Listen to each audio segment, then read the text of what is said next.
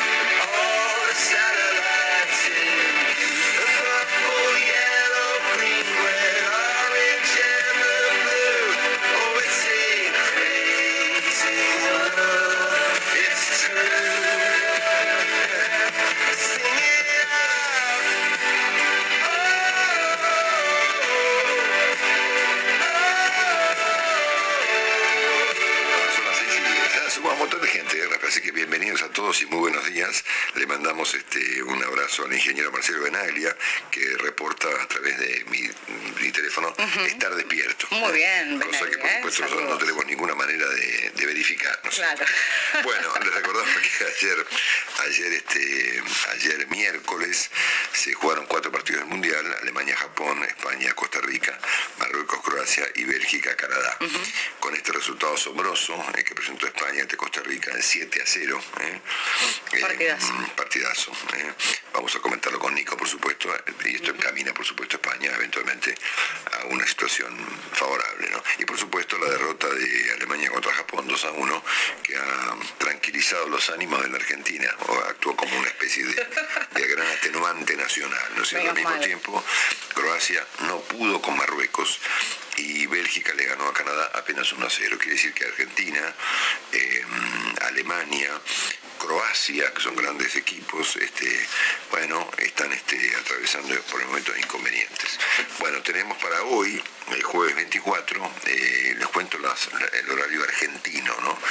Juegan Suiza y Camerún a las 7 de la mañana, hora argentina. Bien, ahora un ratito. Y a las 4 de la tarde, también por la zona G, juega Brasil. ¿eh? Hoy Ah, debuta Brasil bueno. contra Serbia a las 4 de la tarde, hora argentina. Y por el grupo H, debuta Uruguay con Corea del Sur a las 10 de la mañana, hora argentina. Y finalmente a las eh, 13 horas, eh, hora argentina también, Portugal con Ghana. Así que tenemos, en resumen, Suiza-Camerún, Brasil-Serbia, Uruguay, eh, Corea del Sur y Portugal contra Ghana. Esto en cuanto al Mundial. Después, por supuesto, escucharemos con atención a Nicolás Singer y mm, nuestro gran actor y, y todos sus... Este, Con todos sus talentos. Bueno, Fuerza este, Choruguas. Por supuesto conmigo esta mañana porque Juan no está.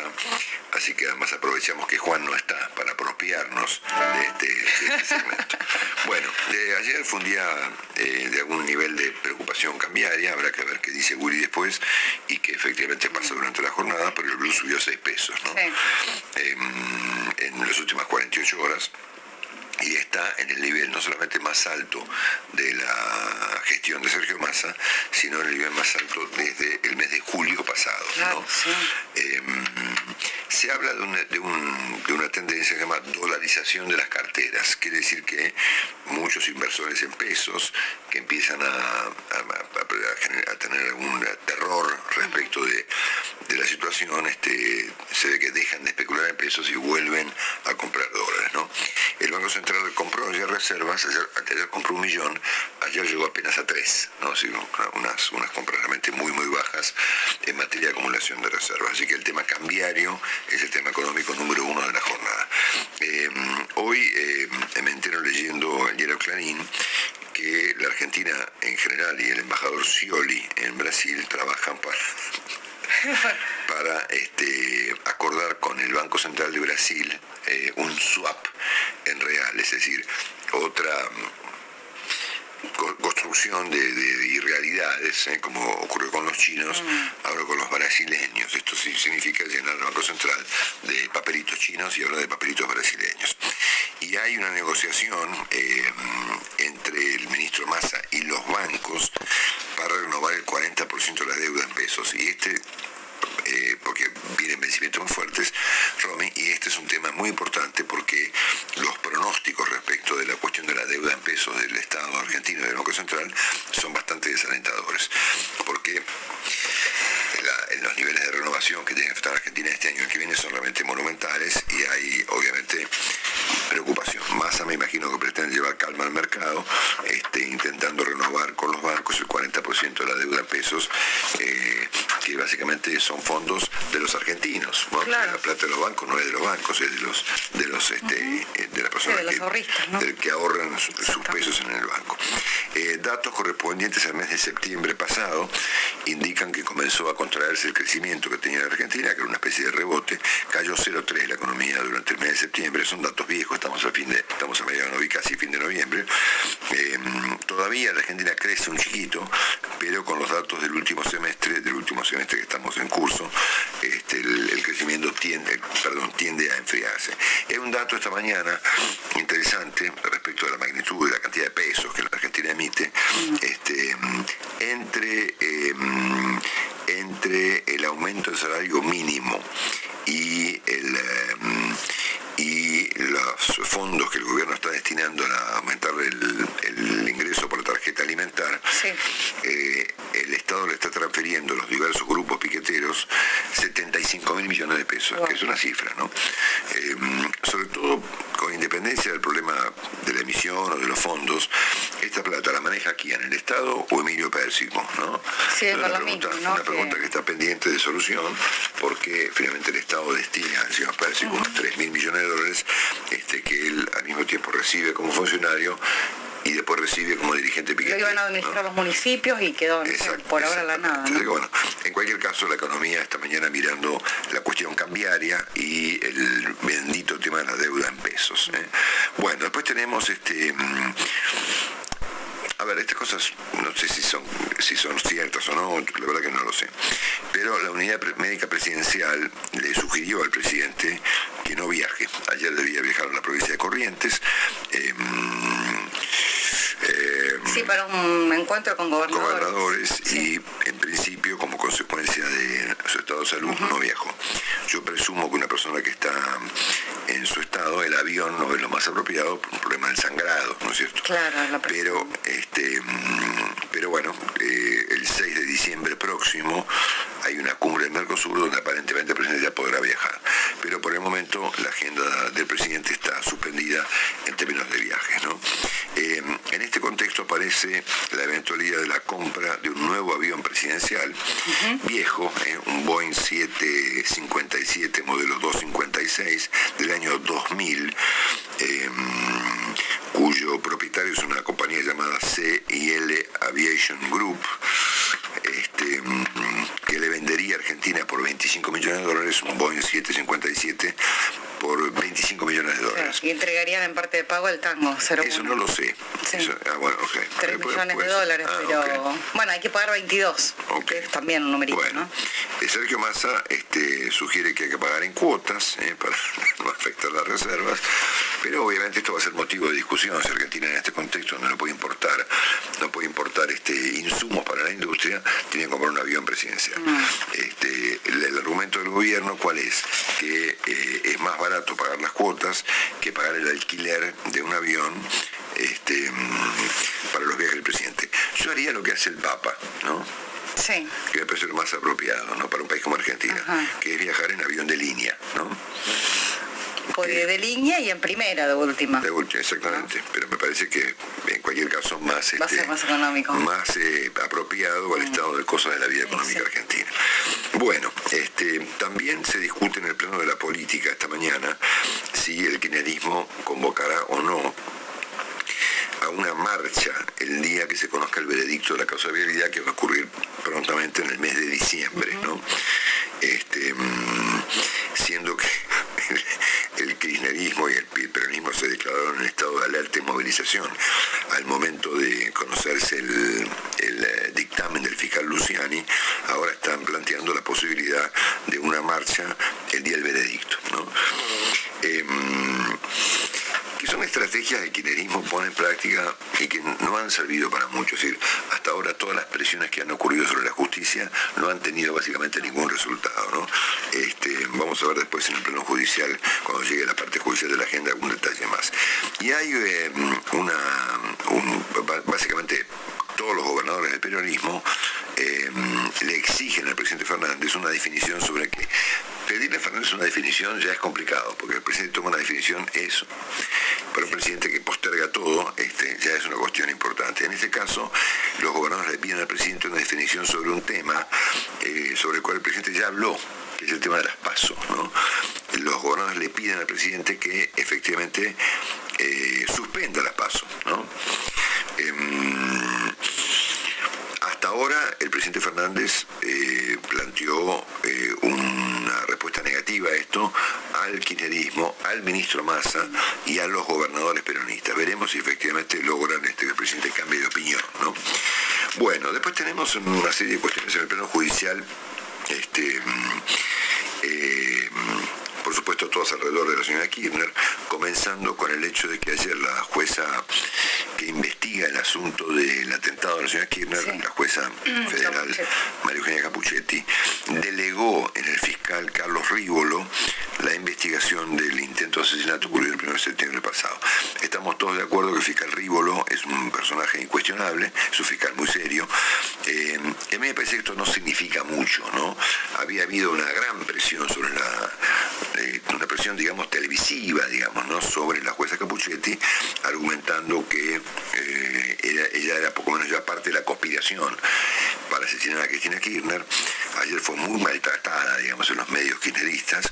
Eh, esto no significa nada, la jueza no se retira de la causa, ni deja de investigar, ni nada, pero este, delega la tarea de la investigación en el fiscal, este, en el fiscal Rigoro.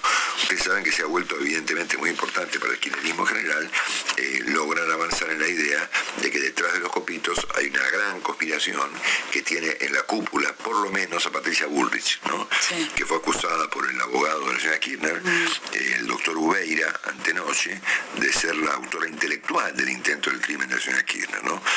Ustedes imagínense las cosas que querrán poner sobre la mesa para este, sostener la idea de que el atentado fue una ruptura del orden democrático en Argentina. Obviamente que los copitos no, se dan la envergadura, digamos, para, para romper el orden democrático argentino, ¿no es cierto? Entonces hace falta, obviamente, que este, se, establezca una teoría, un relato sobre un acontecimiento de mayor envergadura. Ahora, hasta acá, los, este, esto incluye, me parece, el caso de la jueza Capuchetti, todos los jueces que han sido puestos bajo ataque del kirchnerismo no han, no, han cambiado de, de,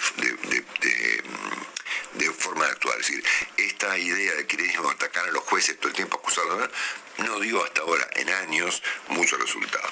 Queda todavía pendiente saber, y esto es vamos subiendo el tono, esto es más alucinante todavía, que el fallo de la Corte que restablece al, senador Luis Juez en el Consejo de la Magistratura no se cumplió.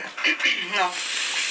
Entonces, este, mm, eh, mm, hay un argumento ahora del, este, del quinerismo, que es el, que en el amparo que se presentó hay fragilidad de argumentos. Entonces hay una pelea ahora entre el senador Doñate y el senador juez para ver quién ocupa el asiento en el Consejo de la Magistratura. Hoy juez va a denunciar penalmente a la señora Kirchner por el asunto. Yo, lo que yo no entiendo, vamos a ver si podemos averiguarlo, es por qué razón un fallo de la Corte no se cumple chao. Claro, eso es lo que no ¿Cómo puede ser que un fallo de la Corte sea al mismo tiempo motivo de otra judicialización y de un debate político? O sea, lo cumplís o no lo cumplís, ¿no? Bueno, eh, y hoy podría ocurrir, hoy podría ocurrir que se conozca el fallo de la Corte respecto de la quita de fondos a la Ciudad de Buenos Aires. ¿eh? Yo creo que nadie tiene mucha idea de qué podría decir la Corte en este asunto, pero este, ustedes recuerdan que mm, posteriormente a la pandemia, cuando empiezan las tensiones entre Fernández y Larreta, empujado Fernández por el kirchnerismo, em, em, finalmente la, y a instancias de Kisilov y del argumento de aumentar el sueldo de la policía de la provincia de Buenos Aires, se le quitaron recursos de la coparticipación en la ciudad de Buenos Aires. Eso se eso está en la corte y eventualmente se va a conocer el fallo, veremos qué pasa. En el plano político no pasa mucho, con excepción de que hoy también Horacio Rodríguez Larreta va a lanzar como candidato a em, Fernán Quirós, lo mejor dicho, como precandidato para jefe de gobierno de Buenos Aires para la próxima elección. Él ya había postulado a Martín Lustó ¿eh? en una relación que la reta evidentemente mantiene sólida con los radicales y ahora postula en el cargo a Fernán Quirós, que fue un ministro de salud, probablemente el más, el más este, competente del país durante la pandemia, el más claro, el, más abierto, el más eh, propenso, digamos, a informar. Creo que eh, el, país entendió mucho de la pandemia como consecuencia del papel de Fernán Quirós. Veremos si su candidatura tiene destino. Y hoy aparece en escena Javier Milei, que se ofrece como ministro de un eventual gobierno de Patricia Bullrich. ¿eh? este, mm, eh, las crónicas de esta mañana, la Nación publicó un artículo contando que él está muy crítico de, de lo que llama las palomitas tibias, ¿no? Mm. que son a su juicio amargas, inoperantes e empobrecedoras, ¿no? tanto las del gobierno como las del propio Juntos por el Cambio. ¿no? Em, y se ofrece como ministro de, Patricia Bullrich. Bueno, ayer ocurrió un episodio, ayer o anteayer, em,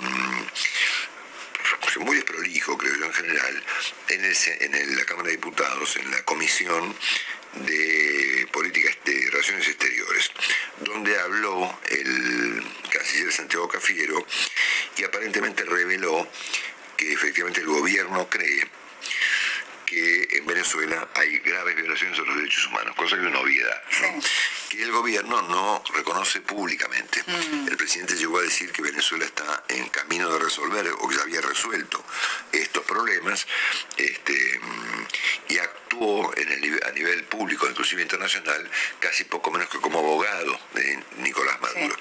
Pero una reunión que había sido, eh, que había sido eh, pactada como secreta, eh, Cafiero parece que dijo que efectivamente eh, en Venezuela hay efectivamente violaciones, que no hace falta que Cafiero lo diga para, para que sea cierto. ¿no? Eh, pero el revuelo se armó porque algún diputado eh, reveló detalles de lo que era una reunión secreta, ¿no es cierto? Ah, ah.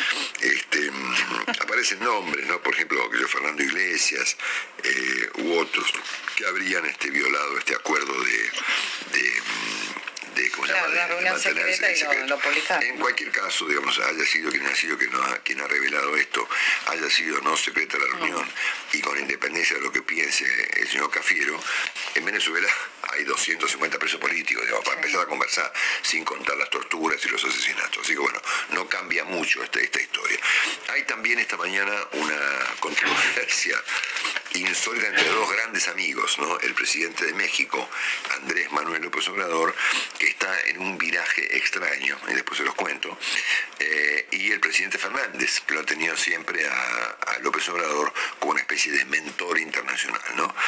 Eh, por la bendita cuestión de quién preside el BID que se ve que algo pasa ahí con el BID, porque las peleas entre los gobiernos y sobre todo las peleas argentinas respecto de quién es el presidente del BID son brutales. Se ve que debe ser un, lugar este, mm, estratégico este, no, no, lo sé.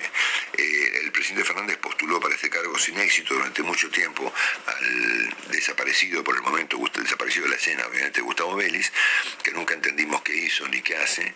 Em, y eh, ahora estaba postulando a, eh, sí, me ayuda. Cecilia Todesca. Cecilia Todesca, bajo el argumento de la relevancia del papel de la mujer en el contexto de la conducción del BID.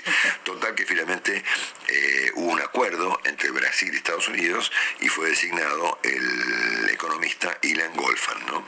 La, tapa del portal Infobae, que el bendito avión venezolano que llegó a la Argentina y que generó tanta controversia, que eran instructores, que eran este, espías, que eran terroristas, bueno, finalmente no sé si en este, creo que no en este vuelo, pero sí en el caso del avión, ese avión fue utilizado, según eh, un informe que publica Román, que tiene como eje, un documento de una compañía de seguros británica llamada Lloyds, es muy famosa por cierto, que ese avión se utilizó para transportar oro ah. desde Venezuela eh, vía Turquía a Teherán para financiar a Hezbollah. ¿no? Bueno, este, mm, siempre se supo que había una operación rara con el oro en Venezuela eh, y siempre se sospechó que eso tenía que ver con, operaciones raras de los venezolanos con los iraníes, ¿no? o inclusive con los rusos. ¿no? Pero en este caso habría un documento de la compañía Lloyds, que está publicado, efectivamente está publicado en Infobae, que demuestra que en ese avión, aunque no yo leí el artículo, es muy largo, lo leí entero esta madrugada. Entiendo que probablemente no hay elementos que comprueben que esto pasó vía Argentina, pero sí vía Turquía, que ese avión se utilizó para llevar oro, repito, desde Venezuela a través de Turquía. Em, em, a Teherán, eh, para que los iraníes financien, por supuesto, eh, a, a Hezbollah. Dijo algo Scaloni que a mí me generó ruido y lo hablamos cuando dijo, tenemos que ser inteligentes, no hay equipos que juegan todo el tiempo en campo rival, tenemos, y eso es verdad, vos tenés que saber manejar los tiempos del partido. Sí, hay momentos para atacar, para acelerar, hay momentos para regular, hay momentos donde el rival habló, te habló que sale campeón que defiende bien y dijo que Argentina no estaba obligado a ser Sí, no, no, está bien, está bien, para defender bien te tenés que defender bien. Sí, Ahora, que avasallan no siempre ganaban que los que avasallan no siempre ganan. Bueno, perdóname, Pola, pero están haciendo gestos ahí. ¿eh? Están haciendo gestos ahí. No, pero déjame concluir y te redondeo. Eso es algo que con los treinta y pico partidos invictos y demás, siempre destacamos acá. Esta es una selección que no tiene un estilo definido. ¿Vos decís, ¿es un equipo ofensivo? Sí. Es un equipo fuerte atrás, y sí, con el arquero, el 2, pero no tiene un estilo definido esta selección. ¿Y qué es tener un estilo? Explícame lo que sos tan no, filósofo. no, no, filósofo no. El único estilo que hay es ganar sí, pero para, aún para ganar, y se ganaba con el estilo de Virardo, el estilo de Menotti, el estilo de Viriguol, ¿sí? Después poder ganar. Y este equipo no tiene del todo definido. A veces lo de la inteligencia te lo venden como que. Pero perdóname. Manejar los tiempos partido, listo. Pero vos tenés un sello, una manera. Un ¿Vos decís que este equipo no lo tiene? Perdón. Yo no lo termino de ver, no, no, pero no lo sé, capaz que yo no lo observo. Creo que es un equipo que tiene grandes cualidades ofensivas porque tiene grandes jugadores, este, y después se fortaleció mucho con Romero, que ahora no está bien, con el arquero, ni hablar. Entonces, entre todos fueron gestando algo confiable, más allá de la derrota del otro día, ¿no? Es un equipo que fue creciendo. Ahora, no es un estilo como el de España. España juega uno, dos toques, se mueve, hay movilidad. Yo no veo eso en el equipo argentino. ¿no? Aún ganando la Copa América, donde jugó un gran partido con Brasil y el resto de los partidos sacaba ventaja y se tiraba atrás. ¿Sí? Que eso ya no lo hace. Eso es un estilo de juego. Eh, Convertir y retroceder. Sí, pero, ganabas a los rivales. Eso. Bueno, pero eso... habla de un estilo, vos decís que no te gusta ese estilo. Claro. Sí, yo no, no, Ahora dejó de hacer eso, ¿eh? en las eliminatorias, en los partidos amistosos. A Italia le ganó, le dio un baile de novela, vos podés decir, bueno, Italia estaba eliminado, qué querés, los tipos estaban en otra cosa. Todavía, viste, era un trauma jugar ese partido para Italia, finalísima, ¿no? Fue un. Bueno, ponele. Ahora, jugó un partido este, con una velocidad, con un ritmo, con un juego, con una aceleración. El otro día fue el colapso, ¿no? Con Arabia. Pero yo eh, a veces con esto de la inteligencia, ¿viste? Cuando te dicen, hay que ser inteligente, sí, claro. ¿Y qué más? Bueno, pero sos inteligente ahora cambiando todo lo que hiciste anteriormente para este partido clave hay que ser inteligente y no hacer lo que hiciste el segundo tiempo del primer no, No, por supuesto, sí. Ahora, si seguís haciendo lo mismo, está, complicado. Claro, pero... Quiero creer, estoy convencido de que, se va a hacer de, otra manera eh, para la, presentación del sábado, sí o sí. Si no, este, ¿cómo se llama el aeropuerto de Qatar? De Doha. Ah. ¿Cómo? Listo si no cambia, si no mejoran, si no cambian a lo del segundo tiempo del otro día, eh, no sé, ¿cómo ¿Pero qué sería lo inteligente en términos de Scaloni para el sábado? Eh, ¿Qué sería lo inteligente? Cambiar. Cambiar, cambiar. Ya, cambia. ¿Nombres o forma? Nombres y, ah, eh, no sé, cuando dicen actitud, no, otra cosa. Eh, lo que lo que el equipo se lo había pagado o desventaja. Bueno, por eso eh, ya está, esta ha vida o muerte el partido. ¿Viste que dicen, no, en el fútbol no hay vida o muerte? Mentira. En términos matar o morir. Y se terminó. Bueno, se entiende.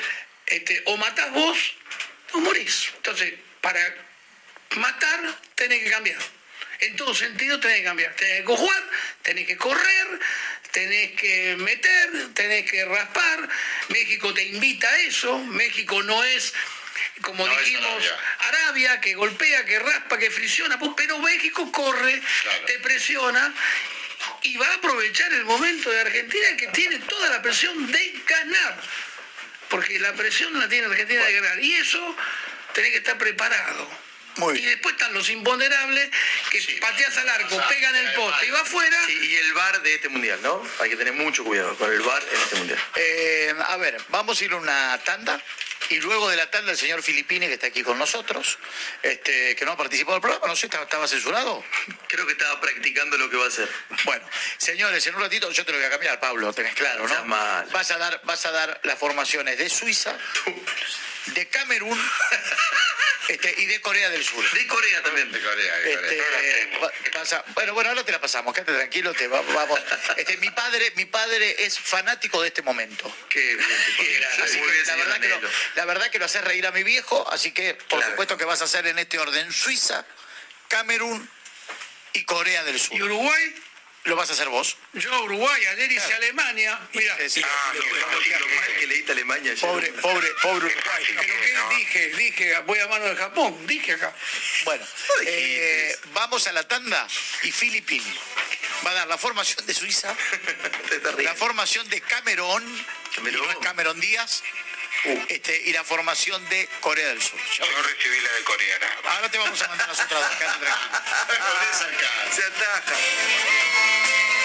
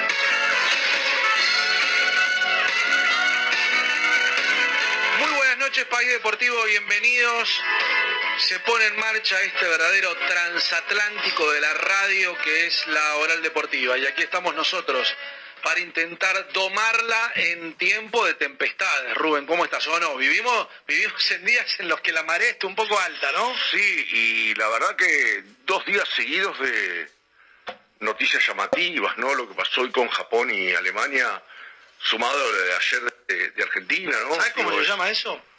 Fútbol. Fútbol, sí. Mundiales de fútbol. Pero la verdad, Román, yo te decía recién en, la pre, me sorprende el estado físico de los japoneses. Es tremendo lo que corrieron todo el partido, lo que metieron. Era un alemán y dos, tres japoneses rodeándolo permanentemente. Sí, tremendo. Después quiero contar una historia que, que leía hoy. Em, creo que en el muy buen trabajo que están haciendo mis compañeros de, de La Nación, eh, no solamente en el papel, sino también en, en la home, en internet, eh, con, mi querido amigo Gastón Roger a la cabeza, supervisando todo, pero, pero el laburo de todos los, muchachos que están allí eh, trabajando en el operativo mundial, Diego Morini, Juan Manuel Fernado, el profe Lebleigian, bueno, cada una de las notas de opinión de Cristian Grosso es un lujo, cada una de ellas es una pieza de colección nosotros tratamos de aportar lo, que podemos cada tanto, eh, pero, pero es un placer eh, estar rodeado del privilegio de, cada uno de ellos. Marcelo Gatman, Ezequiel Fernández Murs, Diego Latorre, que, que también participa eh, los domingos o, después de cada partido. pero es verdad, es lo primero que hay que saber y es la gran noticia del día, incluso por encima de la goleada de España 7 a 0 a Costa Rica, ¿no? Sí, porque pese a que se enoje Saponi, con eso, lo que yo dije aquel día de Inglaterra-Irán, eh, obviamente que España haga siete goles eh, llama la atención, pero es Costa Rica. Lo que llama la atención es el flujo goleador, no que Totalmente. En el primer tiempo hizo un gol cada 10 minutos. Sí, sí, aparte con una precisión tremendo este, de relojería suiza, que dicho sea de paso, mañana debutan los suizos. Pero el arranque del oral, primero quiero dar nuestro teléfono, 11 50 26 86 30, a los amigos que quieran participar estamos muy mundialistas. La excusa, como siempre, para todos los que llamen, van directo al sorteo de una comida para dos personas en Cantina Núñez que vamos a hacer en algunos días. Eh, ahí Cantina los va a esperar y los va a recibir con los brazos abiertos en Manuel Ugarte y Arribeños para disfrutar de, una comilona sensacional. Eh, ¿Tiene que hacer cambios Scaloni? ¿Qué cambios? ¿Y por qué tiene que hacer esos cambios? Así, cortito y al pie, los invitamos a que nos escriban y nos dejan un mensaje o nos dejan uno de audio, si se animan, si rompen con la timidez y, los compartimos. Siempre cada uno de sus testimonios son un punto de partida, una idea, una semilla que se planta y a partir de la que nosotros también nos permitimos pensar, elaborar una idea, un análisis y debatir. Pero no lo quiero hacer esperar a Gabriel Calderón, al querido, a mí me sale decirle Gabriel Humberto Calderón. Gabriel Humberto, ¿No es cierto? Es como, no sé por qué uno es como que eh, eterniza a algunos jugadores con los dos nombres. Es que hubo otro Calderón, entonces para diferenciarlo. Tenés razón. Bueno, pero será porque a Caldera, el, el zurdo que jugó en Independiente, Arsenal, Estudiantes, como se llamaba José Luis, tampoco sale decir José solo. Claro, es el nombre José Luis Calderón. Eh, ¿Y por qué pensamos en Gabriel Calderón, en Gabriel Humberto Calderón? Por varias razones, pero dos muy poderosas. La primera, él vivió un escenario muy parecido al que están viviendo los jugadores de la selección ahora. Debut en Copa del Mundo, con chapa de favorito y una derrota inesperada. Es cierto, era otro el contexto, ahora lo vamos a charlar con él. En ese Mundial 90 Argentina ganó un partido, perdió otro y empató con Rumania, pero como entraban los mejores terceros, logró clasificarse. Pero el valor agregado que tiene Gabriel y que tienen muy pocos, es que él ha dirigido y dirige muchísimos años en el fútbol de Arabia. Él dirigió la selección de Arabia Saudita. No demora más la presentación porque el resto eh, tiene que ver con un currículum extraordinario y con parte del camino que él ha hecho como futbolista y como técnico que vamos a desandar ahora. Gabriel, un abrazo, gracias por atendernos. ¿Cómo estás? Buenas noches, un placer saludarlos una alegría para nosotros compartir con vos este ratito. Bueno, eh, arranquemos desde lo más general a lo más particular. Eh, primero quiero preguntarte del presente, ¿no? ¿Cómo viste la selección ayer? Pero también, insisto, ¿no? Desde tu mirada muy, pero muy eh, específica y, y muy prestigiosa por los años que vos llevás en el fútbol de, de, Asia y de, de, Arabia. ¿Cómo viste Arabia también contra la Argentina? Bueno, eh, la, vi bien, o sea, yo clasifiqué el 2006, los clasifiqué invictos para el Mundial de Alemania me echaron antes del Mundial, o sea, a finales del año, ¿no? Sí. Pero bueno, los clasifiqué invicto contra Corea del Sur, que venía de ser tercera, le ganamos los dos partidos. ¿Cocinaste el plato eh, y alguien se lo comió en tu lugar? sí, sí, pero bueno, esas son decisiones, eh, ya está, tuve la oportunidad y la, verdad que salió muy bien, tuve, sobre todo porque tuve que hacer un equipo, yo cuando llego ahí juego una copa como la Copa América, la Copa del Golfo, y me encontré con jugadores, me llamaron 10 días antes y ya tenían la lista hecha y yo vi los jugadores compitiendo muy de mucha edad y tuve que hacer un equipo nuevo, basándome en dos o tres veteranos, eh, entre ellos Sammy Chávez que era el capitán, un delantero muy profesional, muy, muy serio que terminó haciendo cuatro Copas del Mundo, y chicos jóvenes, y, y la verdad que yo me quedé sorprendido por la mentalidad competitiva, ¿no? Eh, es verdad que me fue bien en esta zona porque descubrí rápido cómo hacerlos entrenar, que no les gusta entrenar Mira. en esta época, ¿no? Sí. En esta época estamos hablando del 2004, donde empecé por esta zona. Claro, casi 20 años Eh, pasaron, ¿no? Claro, 18 años, y, y pero ya la mentalidad, la personalidad, el fútbol, la calidad futbolística la misma. Hoy cambiaron los jugadores, pero resulta, lo que pasa es que hoy, obviamente, todos estos años con tantos entrenadores que pasaron y todo, eh, siempre fueron evolucionando, era el interés de, los príncipes y, se ha logrado. Por eso yo decía antes del partido, mirá que esto no es ni Qatar ni Emiratos Árabes, Arabia es mucho, mucho mejor selección había que tener cuidado. Eh, lo que pasa es que acá por ahí por desconocimiento no, no se tenía en cuenta que podían ser como, como están, además de, de la evolución del fútbol mundial, como estamos viendo, y ustedes nombraron recién eh, físicamente a los japoneses, pero bueno, vimos a Canadá, eh, impresionante. Vuelan, vuelan. Eh, eh, vuelan. Eh, prácticamente yo estuve instructor FIFA hace más de 20 años por los países, diríamos, subdesarrollados de- del fútbol mundial, en varios. La FIFA estaba haciendo así una organización para eso y, y se ha evolucionado un montón en todos lados, por eso la, la igualdad. Y para seguir con tu...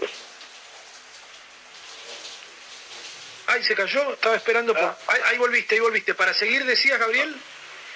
Sí, para, para seguir con, con la respuesta de la pregunta, Arabia no me sorprendió para nada. Sinceramente me sorprendió que Argentina no le encontrara, porque claro, eh, hoy estudiamos a los rivales con video todos los partidos que juegan, cómo juegan, cómo reciben, cómo hacen los goles, cómo todo eh, estudiamos. Entonces, eh, vos estás preparado, sabés la fuerza rival, sabés cómo le podés contrarrestar. Ellos prepararon una táctica para eh, impedir que Argentina haga su juego y lo lograron y Argentina no supo contrarrestar eso. Mira, está llevándome, está llevándome justo eh, eh, excelente toda tu, tu descripción y tu hilo de la respuesta, porque me, me- me fuiste llevando eh, y quiero que amplíes esa idea, ¿no? A lo que en realidad es parte del comentario que nos sorprendió a todos. Eh, y, y ahí es donde está buena tu experiencia. Eh, y quiero que la profundices. ¿No te sorprendió que en una Copa del Mundo jueguen a, achicar, a dar el paso adelante, pero sí te sorprendió, igual que a todos nosotros, a, a mí te confieso, me sorprendieron las dos cosas, pero sobre todo que ante un sistema como ese, que desde muchísimo tiempo esta parte está claro cómo vulnerarlo, que la Argentina no haya encontrado los caminos para hacerlo. Sí, exactamente. No, yo no me sorprendí a Arabia porque te como te dije, le ganamos a la Corea del Sur, que venía a ser tercera en el 2002, le ganamos su cancha con cinco suplentes, porque yo a las cinco figuras que llevaban dos años sin descanso, le di descanso para el Mundial y puse chicos jóvenes y terminamos ganando. O la presentación de Ronaldo en el Bernabéu, jugué con el equipo campeón, que saqué campeón y y, y le digo, dejen las cámaras de fotos que el Madrid no mete 10, empatamos a uno. Y, le empatamos a uno. Mira, no, y le claro. empatamos a uno, le Claro. empatamos a uno. O sea, eh, eh, yo competí con estos chicos, con, con esta cultura en los diferentes países que jugué. Les diste un barniz, les diste un barniz de rigor que era muy necesario, digamos, ¿no? Sí, sí, yo lo que hice, a ver, eh, que todos los entrenadores aportamos cosas, eh, yo la exigencia o, la cierta disciplina y el entrenamiento con intensidad, que a ellos no les gustaba, pero yo logré que les guste porque al final descubrí cómo, cómo hacer que, que, entrenen al, al ritmo que yo quería para rendir en los partidos. Y lo- logramos una relación de confianza entrenador-jugador que es extraordinaria, por eso saqué, campeón a los dos equipos grandes de ahí, al Ittihad y al Hilal, Llegué con el Ittihad a la final de Asia invicto y saqué invicto la clasificación al Mundial, o sea, es una relación jugadores-entrenadores extraordinaria. Y, y de Argentina, obviamente, yo no sé si los jugadores, no sé si lo- no lo trabajaron, bueno, eh, eh, eh, cuando vos tiras al rival, vos decís, si te achican, ya lo sabemos todos, que los centrales o los medios defensivos tienen que tirar pases diagonales a la espalda de los defensores, diagonal, y tenés 40 metros para presentarte cerca del arquero, tirar al centro y mete 5. Eh, eh, yo vi que no se hizo casi nunca eso, o, o poco, o no se intentó prácticamente, se quería jugar al pie, y el achique este te impide jugar al pie bien, como se vio en el partido, y, y después también caemos fuera de juego muchas veces Y, y, vos sabés que tenés que hacer la diagonal y los jugadores que tienen que ir a buscar ese pelotazo son de la segunda línea.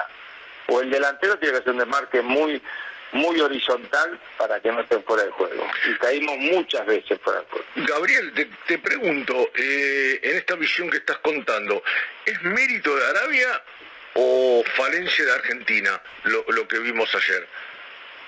No, no, el mérito de Arabia es grande. Lo que eh, lo que es falencia de Argentina es no contrarrestar la... Ellos nos pusieron la dificultad para impedir nuestro desarrollo del juego habitual que llevaba 36 partidos con la selección.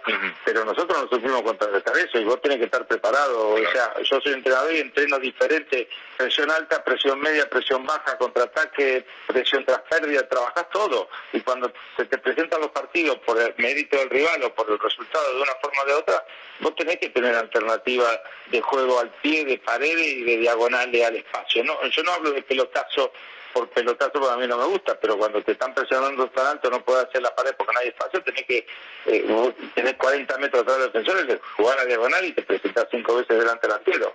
No es, no es tan complicado, pero eso hay que trabajarlo. Entonces, yo no sé si no se hizo o los jugadores no quisieron hacer, faltó esa variante que un equipo de ese nivel sorprende.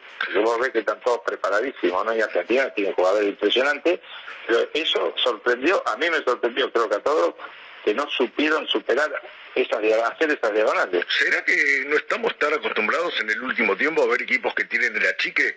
Esto que se llamaba siempre, sobre todo en la época de Menón, tiró tirar de la chique. Sí, pero, lo, pero lo, raro, Rubén, y te sumo, Gabriel, es que como bien vos decías, eh, no solo que hoy se puede ver todo, sino que además no es que Arabia lo había ensayado pero solo en entrenamientos. En los partidos de los últimos tiempos ellos juegan con este método defensivo. Pero por eso el Kun Agüero estuvo mandando... Claro, claro. Mostrando eso, o sea, ya lo vimos todo. Entonces, e, eso sorprende. Eh, eh, digo para hacer un análisis post partido que sorprende porque eh, siempre cuando ganas, mm, está invito a 36 partidos vas a perder en algún momento. Claro. Y podíamos haber perdido, pero vos tenías que haberle buscado la solución a contrarrestarle la dificultad que te puso Arabia. Eso no la pusieron a nosotros y nosotros nos sufrimos jugártela. Y en este nivel, un equipo como la selección argentina, sorprende enormemente. Es grave, ¿no? es grave. Es, llamativo, es de, de mínima llamativo. Estamos charlando con Gabriel Humberto Calderón.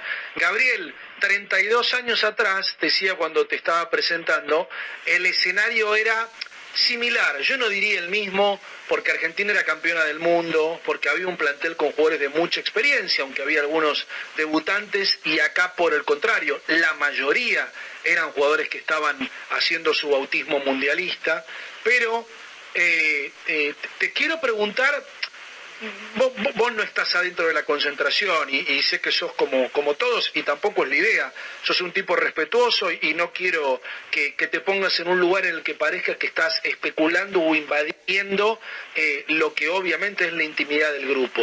Pero eh, aquel día posterior a la derrota con Camerún, bueno, algunas leyendas se fueron conociendo en el tiempo, ¿no? Que Bilardo les dijo ganen porque si no tiro el avión de vuelta, ¿no? El partido contra todavía en Unión Soviética, pero ¿cómo se vive? Porque esto es común a cualquier futbolista, 32 años atrás u hoy. ¿Cómo se vive el día después de un debut con derrota, de una derrota inesperada, de una derrota que, que, te hace repensar algunas cosas. Eh, ¿qué, qué, recordás de aquel momento y qué suponés que podría establecerse como un paralelismo de 32 años atrás al día de hoy en Qatar? A ver, yo me imagino, yo me imagino que los jugadores están exactamente igual que estábamos nosotros, nos queríamos morir, eh, los jugadores cuando estás en la selección y tenés el nivel que tenés, eh, algunos mejor, otros, algunos Maradona, algunos Messi, los más inferiores, lo que sea, pero son todos jugadores internacionales, te querés morir porque cada uno de nosotros somos conscientes de la responsabilidad que tenemos de representar al país que representamos, del nivel que, que, tenemos futbolístico y nos queremos morir, ya independientemente de lo que diga el entrenador, no es necesario lo que diga nada eh, porque nosotros no queremos morir y nosotros queremos ganar el siguiente partido. Y hoy los jugadores de hoy, estoy convencido que están igual, están igual. Y yo sinceramente en estas situaciones siempre tengo confianza en los jugadores porque el otro día marcamos pronto y eh, por ahí se confiaron o pensaron que iba a ser fácil y cuando se quisieron dar cuenta tenían dos goles y fue un shock para ellos también. O sea, cuando perdés yo sé que los jugadores se ponen a mil y tenemos una selección de categoría con jugadores de categoría. Eh, yo ahora mismo estoy pensando que están igual que estábamos nosotros y que están esperando que llegue México y que va a ser difícil como Polonia, pero pero que ellos están esperando este partido como el último partido de su vida. Quiero profundizar eh, eh, esto que estás contando, pero no puedo pasar por alto lo que acabas de mencionar desde tu experiencia como futbolista y como entrenador. Vos no dijiste esa palabra, y yo tampoco la voy a decir. yo no creo que Argentina haya subestimado el partido, pero vos dijiste quizás se confiaron. ¿Puede haber pasado que después, que después del primer gol sintieran que el partido estaba absolutamente controlado y después Arabia te hace dos goles en cinco minutos, ¿no? Y ya cambió todo por completo, pero, pero vos sentís que puede haber pasado que Argentina, no digo que ganó el partido antes de jugarlo, pero mientras lo jugaba sentía que, lo tenía tan controlado que se puede haber relajado. No, no, no, no, no digo, yo lo que digo que puede ser inconsciente porque... Eh a ver, los cuando yo soy jugador, soy entrenador, pero cuando un jugador cae tres veces fuera de juego, eh, no quiero decir la palabra que decimos en la cancha. ya está dormido, pedazo de... Claro, claro. La, la, cuenta no se puede estar fuera de juego. Despertate.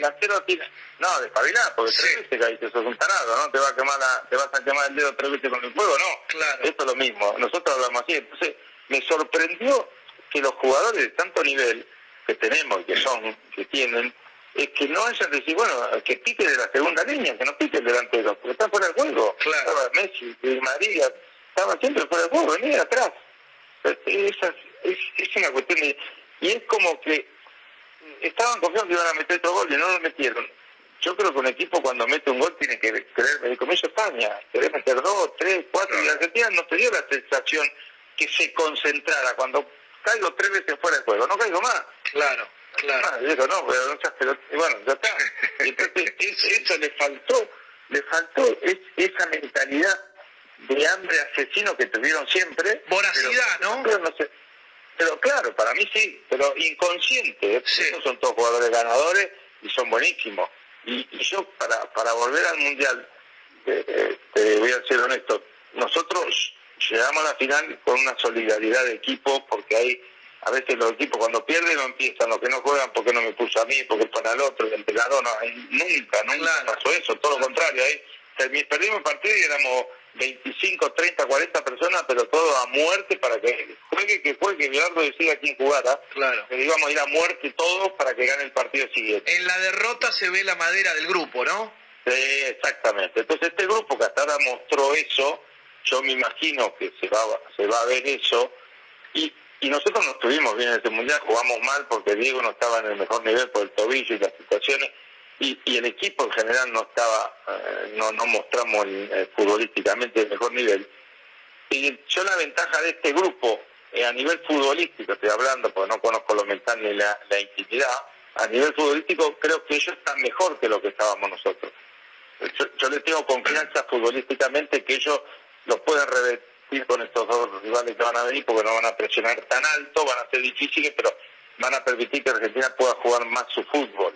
Lo que no sé mentalmente el grupo cómo si mantendrá esa solidaridad que tuvo hasta ahora en estas 36 eh, partidos invictos. Eso cuando empatás o ganás, todo más fácil. Ahora hay que tiene que seguir igual, ¿no?